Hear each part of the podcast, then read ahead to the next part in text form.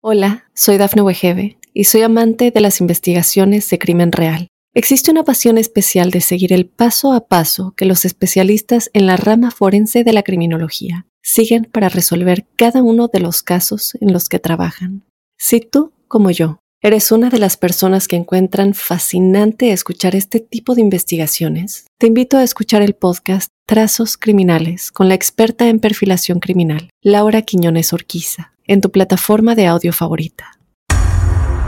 La veo salir y la veo volver corriendo y entrar al baño. Pensaba mis adentros, será la vecina de arriba está haciendo brujería. Varias veces, este, bueno, hubo episodios de violencia de ella hacia mí. Sentí en la parálisis del sueño que tenía como dos entidades a mi izquierda, dos a mi derecha y dos enfrente. En el brillo de la luz contra el piso, yo veo una sombra que se asoma por el umbral de mi puerta y se va. Me dijo que estaba de blanco, era no, no le veía bien la cara. Se notaba que era una señora porque era una imagen de una señora bien difuminada que se fue desvaneciendo a medida que levantaba la mano y lo saludaba. Cuando me dijo estamos en el hospital, yo voy a la cocina y veo todo un chorro de sangre en, en el piso.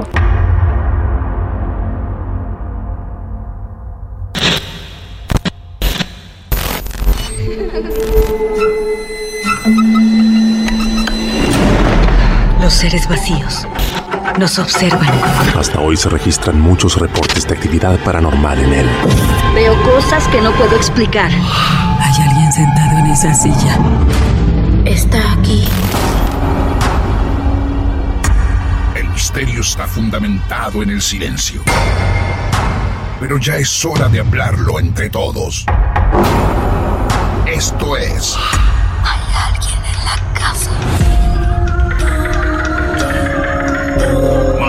De Misterio. Es divertido asustarse a veces, ¿no?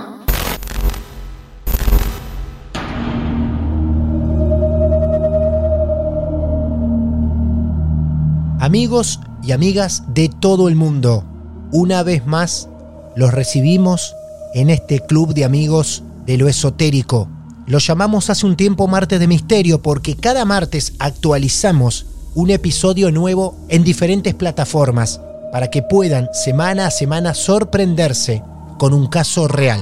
Estos somos historias contadas por sus propios protagonistas, historias reales, esotéricas, que tanto nos gusta y disfrutamos escuchar.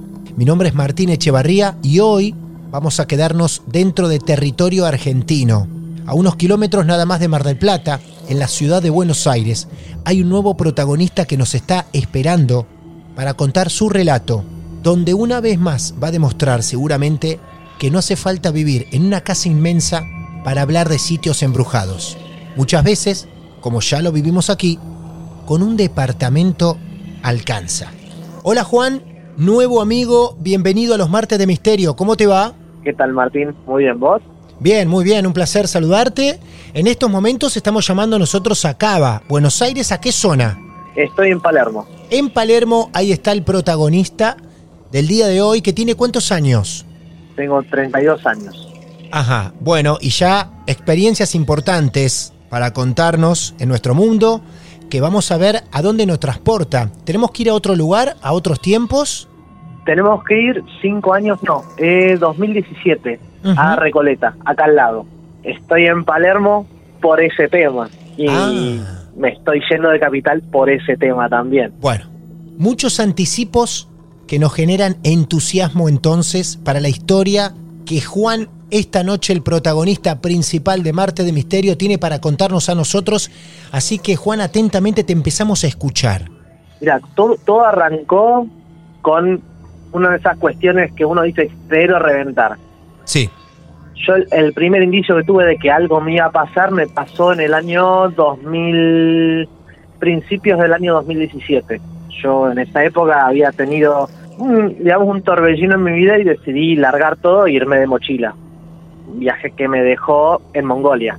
En Mongolia, Perdón, sí, perdón, pero ¿Mongolia es una forma de decir o precisamente terminaste en Mongolia? Literalmente terminé en Mongolia. Ah, por Dios. Ah, por Dios. Sí. ¿Vos partiste desde dónde? Partí desde Buenos Aires, eh, di vueltas por Perú, Cuba, Europa, recorrí casi todo y por una de esas casualidades de que me ofrecieron trabajo terminé en Mongolia trabajando. Bien, ok. Allá se fue entonces el aventurado mochilero Juan y que, que el destino hizo que termine en Mongolia. Impresionante. Así es. Eh, justamente terminando, en- eh, culminando ese viaje, eh, una de las chicas que trabajaba conmigo me dijo, no te puedes ir de Mongolia sin visitar un chamán. Era una chica que trabajaba conmigo. Ella te dice, no te podés ir de acá. ¿Después de cuánto tiempo de estar ahí?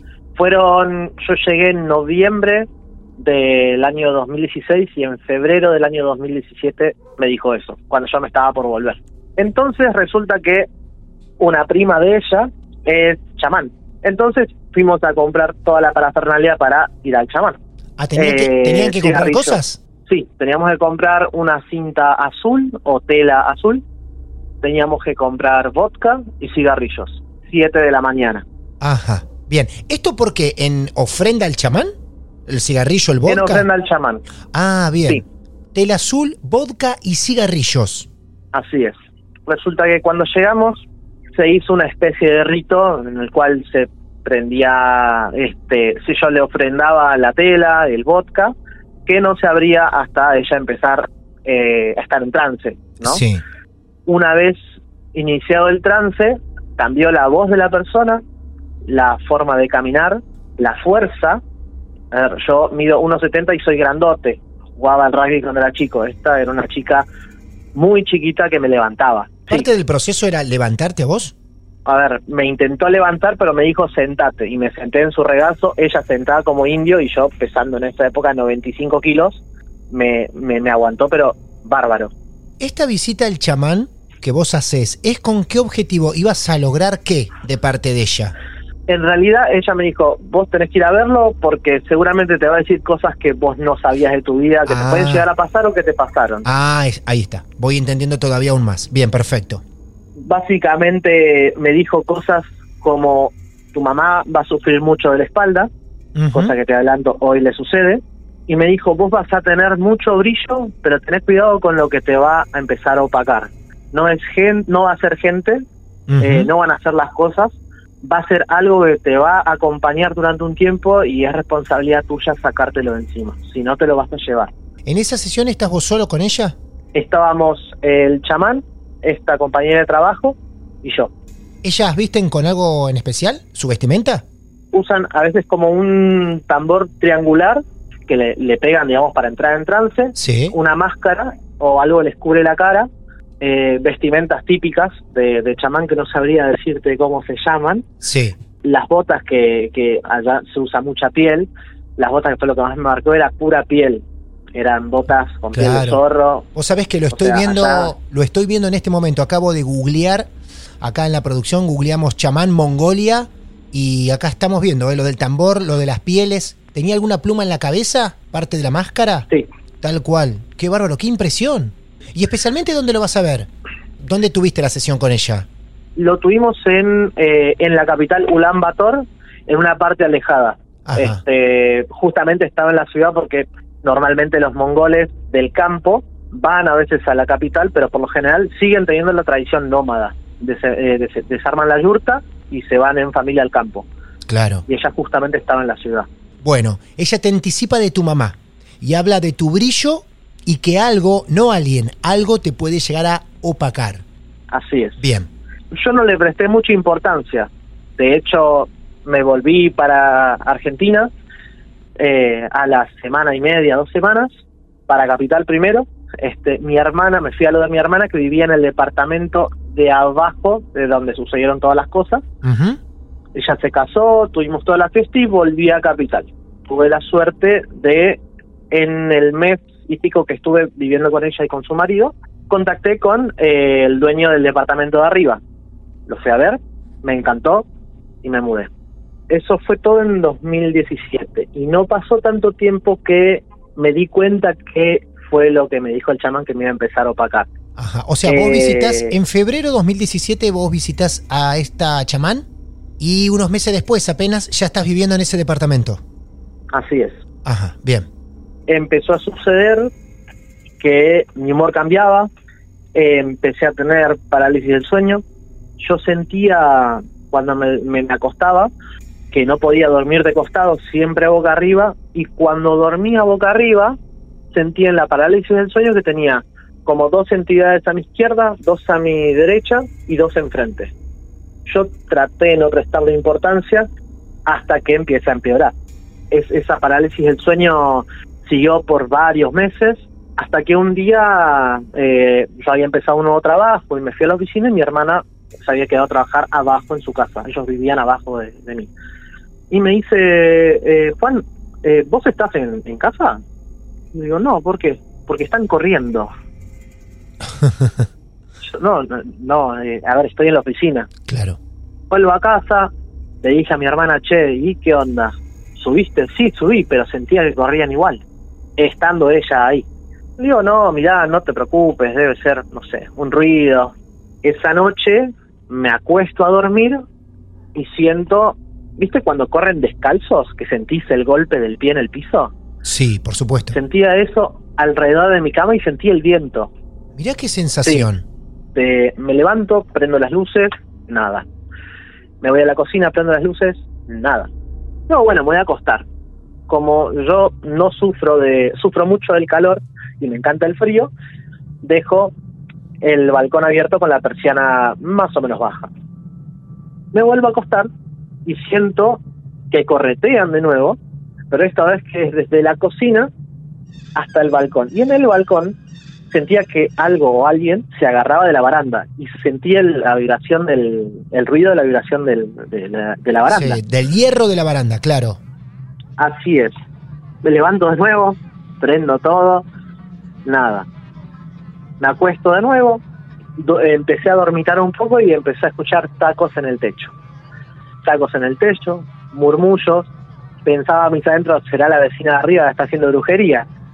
Me, me, me duermo y viene de nuevo la parálisis del sueño, pero era peor esta vez.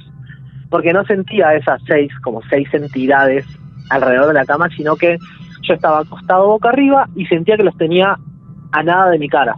Y sentía el murmullo. Vos sentías murmullos a centímetros de tu cara. Así es. No podías ver absolutamente nada. No, no, no. Estaba todo oscuro y estaba en parálisis del sueño. Claro, y no podías moverte tampoco. No, claro. No podía moverme hasta bueno, eh, ya el otro día me levanté ya con mucho dolor de cabeza, fui a trabajar, pero cuando me iba al departamento me sentía muy bien, adentro del departamento era el tema. Entonces hablo con, con un amigo y me dice, che, y bueno, llévate un perro. Adopté una perrita que hasta hoy la tengo conmigo, se llama Clarita, es lo mejor, y ella hizo que mermen algunas cosas.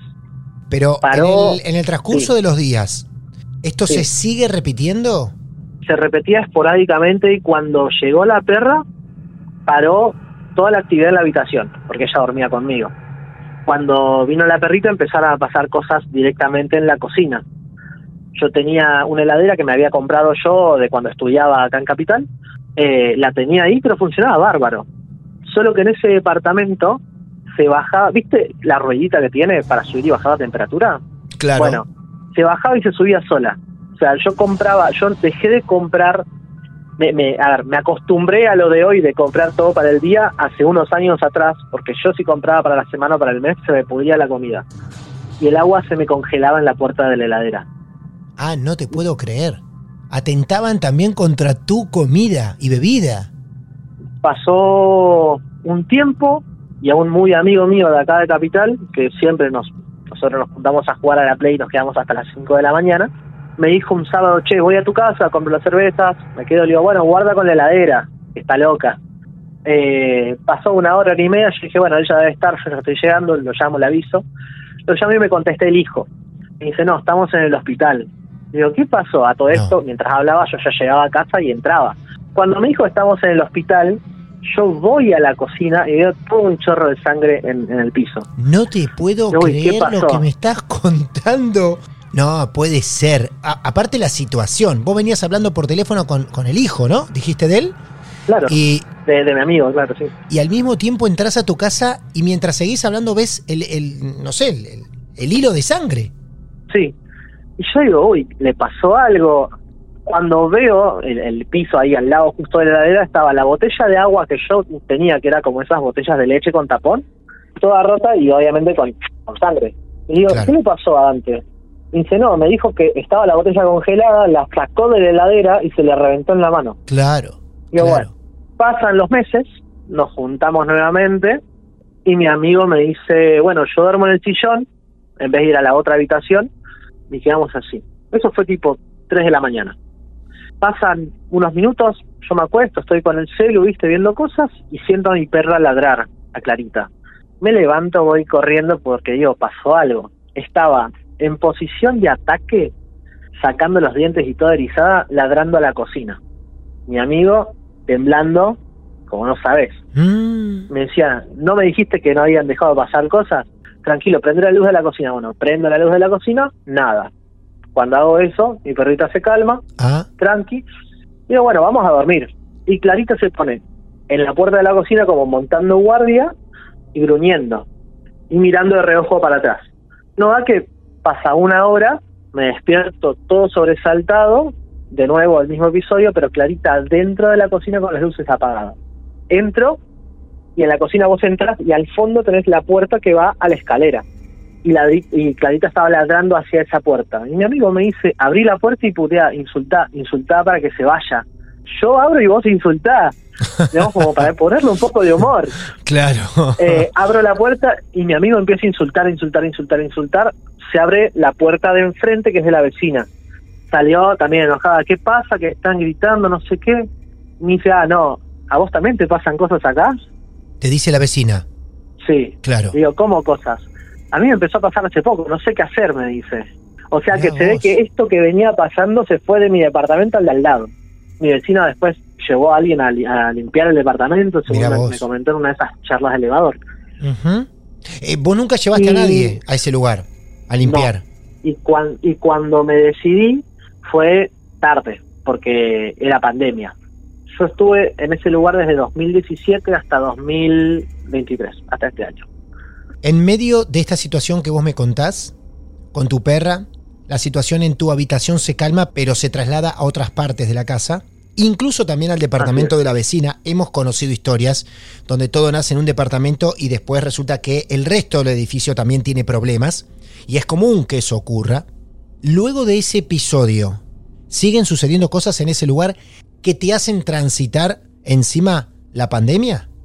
Sí, llegó la pandemia, yo solo empecé a trabajar en casa y yo traté de mantenerme activo, obviamente, porque tenía amigos que decían no puedo dormir, este, tengo insomnio, y yo lo que hacía era levantarme, trabajar, hacer ejercicio, terminar de trabajar, hacer ejercicio, cosa de cansarme y llegar a la hora de dormir y poder dormirme. Y de día estaba tranquilo, pero a la noche no me agarraban los, los, las parálisis del sueño ya, pero me agarraban ataques de pánico. Yo sentía nuevamente a la noche murmullos, pero del lado del living y de la cocina, como gente hablando. Y cuando yo escuchaba eso, me, me agarraron ataques de pánico, no podía respirar, era horrible. A todo esto, yo tenía una muy buena amiga en, ese último trabajo, brasilera, que siempre me dijo, yo soy medio bruja, yo soy medio bruja. Entonces, un día chateando con ella, le digo, che, vos que, sos más asiva de, de, de, de- de las limpiezas y de lo místico, ¿qué puedo hacer en casa? Puedes creer que ella me dijo, a la señora no la vas a sacar, así de una. ¿Te dijo así? Sí. Y yo digo, ¿verdad? ¿Qué señora? Me dijo, mira, vos tranquilo, yo te voy a pasar el número de una amiga que hace limpiezas a distancia. Yo, ¿cómo es eso? Sí, porque ahora en pandemia. Y yo dije, bueno, esto es un curro hasta que llegó el día. Hablo con esta persona y me dice, mira, yo lo que te voy a pedir es que te encierres en una habitación y no salgas. Al perro déjalo dar vueltas en la casa, pues no pasa nada, pero no salgas. Y si te llegas a sentir mal, tranquilo. Me encierro en la pieza, ¿Eso era de Sí. día o de noche? era tipo siete y media, ocho de la noche. Bien, y vos te tenías que encerrar en tu habitación hasta que ella te avise. Así es. Bien. Qué locura esto que estás contando, Era- es, es tremendo. Encerrarte en un lugar hasta que alguien a la distancia te diga, bueno, ahora podés salir. Tremendo. Fue, ella me comentó que era como una limpieza de aura. Limpieza Entonces, de aura, Ahí sí. yo empecé, eh, y cuando me dijo eso, yo empecé como a, a hilar, viste, las cuestiones de, de acordarme de lo que pasó en Mongolia, que me dice algo te va a estar opacando y no, no vas a poder brillar, se va a querer ir con vos, esto, lo otro. Entonces, empiezo a sentirme mal, pero no mal de dolor de cabeza, no, o sea, no, Dolor al mar de, de, de- de que, ¿viste cuando se te revuelve el estómago? Sí. Y, y ahí empecé al lado de la cama, a, bueno, ya sabes, a, a devolver. Y a- mientras devolvía, yo, obviamente, un desastre de la pieza, yo dije, esto, yo pensaba, esto no tendría que pasar. Y empecé a llamar a la chica y no me contestaba, no me contestaba. Cuando paré de, de, de devolver, me llega un WhatsApp de ella, me dice, sí, ya está, ya sé. Así me dijo. Me pego la ducha, me sentía liviano. Fue la primera vez que en ese departamento me sentía como liviano. ¿Viste cuando levantás una pierna y no la sentís pesada? Como Sí. que estás, estás hecho una pluma. Me pegué una ducha súper relajante y me llama.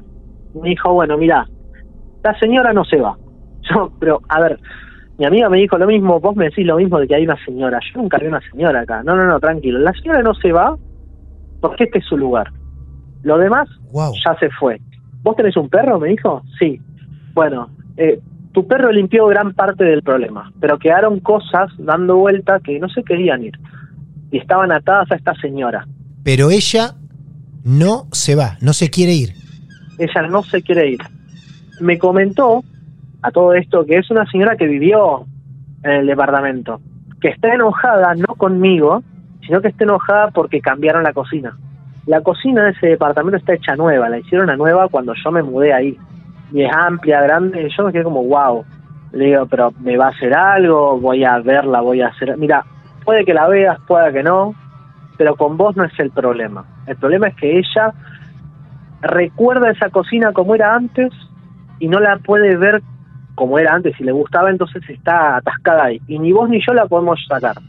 No, no somos los indicados para poder liberarla, me dijo. Claro. Así que vos quédate tranquila. Se tranquilizaron las cosas hasta que terminó la pandemia y uno de tantos esos días, eh, de, de esos meses que pasaron, mi madre viene a visitarme. Yo me mudé a otra a la otra habitación que era más chica para dejarle más espacio a ella, con razón. Antes que avances con este Sí. momento de tu mamá, te pregunto, esta señora, la que te hace la limpieza, ¿te dice qué otras cosas sabía que estaban con ella? ¿O nadie te da... Sí, Ah, te cuenta. ella me dijo que son cosas que- que ella atrajo o que la estructura atrajo por el tiempo que tiene. Pues no es un edificio ni muy nuevo ni muy viejo, Sí. pero es un edificio donde, por ejemplo, el encargado anterior, que falleció en pandemia, la mujer de él cuidaba a una señora del mismo lado mío del edificio que falleció sola. Claro. Tenés muchos jubilados que viven solos ahí. Mm, por eso te decía hace un rato que era normal, entre comillas, normal, que tu vecina también tenga problemas, porque acá en Marte de Misterio también hemos escuchado historias donde no solamente es un departamento, sino es el edificio o algunos pisos. Y ahí está entonces. Así es. Bien. Si vos vivís triste en un lugar, ese lugar te va a tener Lógico. tristeza por más que... Sufrimiento, dejadez, tristeza, olvido, muerte. Es un cóctel, un Sí. combo explosivo. Y eh, un día eh, de, de- estos que mi, mi madre viene de Tierra del Fuego a visitar y se queda uno dos meses, esta vez había quedado creo dos semanas y creo que fue por lo que pasó que se quedó dos semanas, yo me cambio al otro cuarto, estoy acostado viendo tele, tipo dos de la mañana se levanta y me dice, ay tengo sed, voy a buscar agua. Y yo la veo, o sea, la puerta de la habitación donde yo estaba daba, estaba al lado de una de las puertas de la cocina, porque tiene dos entradas, y enfrente de la habitación de ella. La veo salir para buscar el vaso y la veo volver corriendo y entrar al baño. Le toco la puerta y le digo, ¿qué pasó? Me dice, ¿por qué no me dijiste que había una señora? Pero ¿cómo va a haber una señora acá, mamá? Claro. Digo, mamá, ¿qué señora? A todo esto yo a mi mamá nunca le conté todo lo que pasaba, se enteró en esa misma noche de todo lo que fue pasando. Por Dios. Esta charla la tuvimos esa noche, Claro. la misma que tenemos nosotros. Digo, ¿qué señora? No, que hay una señora que me vio y me saludó. Fui, le busqué agua, esto, lo otro. Le conté Exactamente, más o menos. dijo, exactamente dónde la Sí. ve ella, a la señora. ella entra por esa puerta, que es la, la puerta secundaria de la cocina, porque tenés una que va del living a la cocina y otra del pasillo a la cocina. Es una cocina muy grande. Y cuando vos entras del pasillo, tenés todo la heladera y la canilla y todo al lado derecho. O sea, que tiene que dar unos 6, 7 pasos para llegar ahí.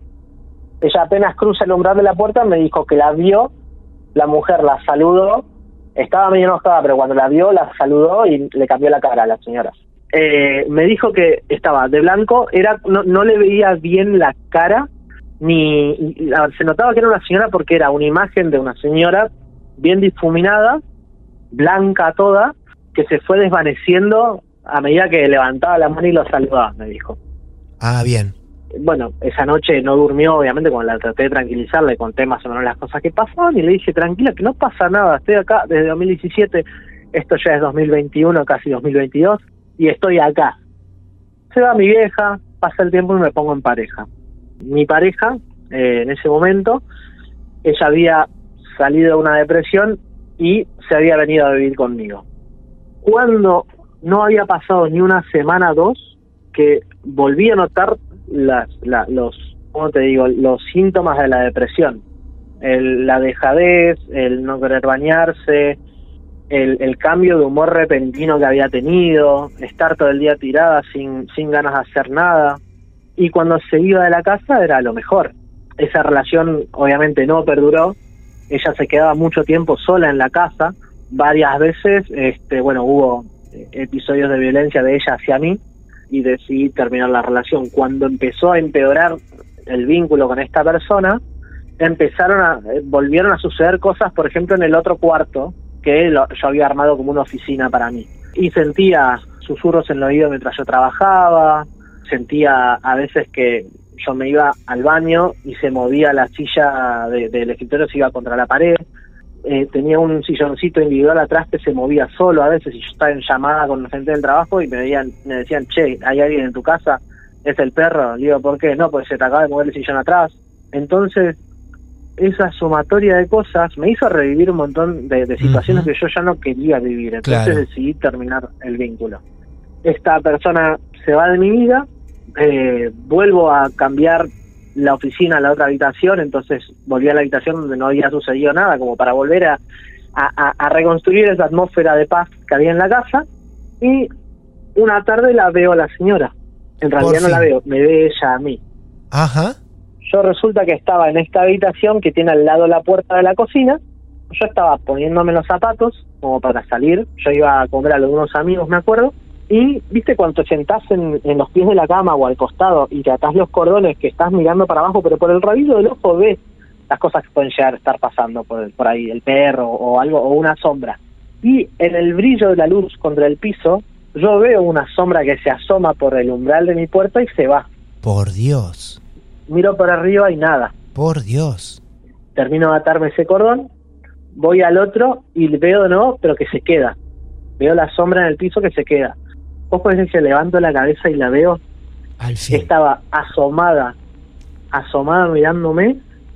Yo le vi la cara y era una cara de, no sé si de lástima, pero como que sentí que me tenía lástima, pero a la vez como que tenía esperanza. ¿Cómo estaba vestida? Esperanza en mí.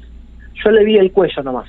El cuello y la cara. Le vi el cuello, el cuello y la cara. Ajá. Asomada así mirándome. ¿Y era una señora muy Una grande de- en edad? Sí, una Ah. señora mayor. Y vos sabés que me fui pensando, traté de no pensar, pero cuando salí de la casa me fui pensando y dije, bueno, al fin se mostró. Esto fue ahora hace poco. Yo ya me empecé a sentir perdido en la ciudad, sentía que el departamento ya no me llenaba, ya no, no estaba más. Perdí mi trabajo, este Ajá. y cuando perdí mi trabajo y dije me voy a Tierra del Fuego y cerré ese departamento cuando mudé todos los muebles, pues ya los mandé, sentí, viste, viste cuando hay una tormenta y para o, o cae un rayo y después se escucha un silencio de lluvia, bueno, ese silencio sentí en mi cabeza, lo, lo sentí alrededor mío, era como, ya está, es la paz. Fue toda una aventura que culminó así y con este último episodio de la señora yo sentí como que, bueno, le puedo dar un cierre y después al perder mi trabajo sentí que, bueno, la señora me está dando el visto bueno y la ciudad me está diciendo, hasta acá llegaste, acá terminó tu ciclo, Buenos Aires, es hora de que vuelvas.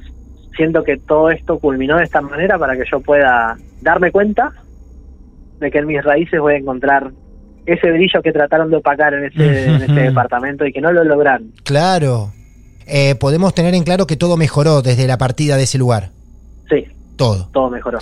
Qué pedazo de aventura, amigo Juan. Nos llevaste por todos lados. Estas historias son las que nos muestran que sin llegar a ser una entidad amenazante, la que convive con el protagonista, igualmente mete miedo. El miedo a lo desconocido, ¿no? Bueno, Juan, gracias, ha sido un placer que hayamos visitado tu departamento incómodo con vos, que nos hayas llevado por tantos lados y te agradecemos la confianza por contarnos tu historia. Por favor, el, placer es mío, porque te escucho, los escucho hace un montón. Siempre dije, tengo que, tengo que, tengo que, y no me atrevía. Cuando te mandé el mensaje dije, bueno, ahora espera. Muy bien. Llegó el día. Y llegó el día. Y acá estás. Gracias, amigo. Un No, abrazo a grande. ustedes, a ustedes. Un abrazo. Adiós, hasta luego. Y así termina la expedición de Juan que nos llevó por tantos lugares y por tantas situaciones diferentes. Nos encanta que confíen en nosotros, que nos escriban a través de nuestras redes sociales, mediante un mensaje privado, y que nos digan que tienen su historia para compartir con nosotros. Gracias realmente por tanto, por acompañarnos una vez más, y como siempre les digo, seguramente estaré para recibirlos y recibirlas en el próximo episodio. Muy buenas noches. Esto es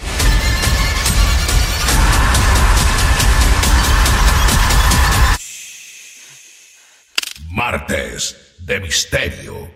Hola, soy Dafne Wegebe y soy amante de las investigaciones de crimen real. Existe una pasión especial de seguir el paso a paso que los especialistas en la rama forense de la criminología siguen para resolver cada uno de los casos en los que trabajan.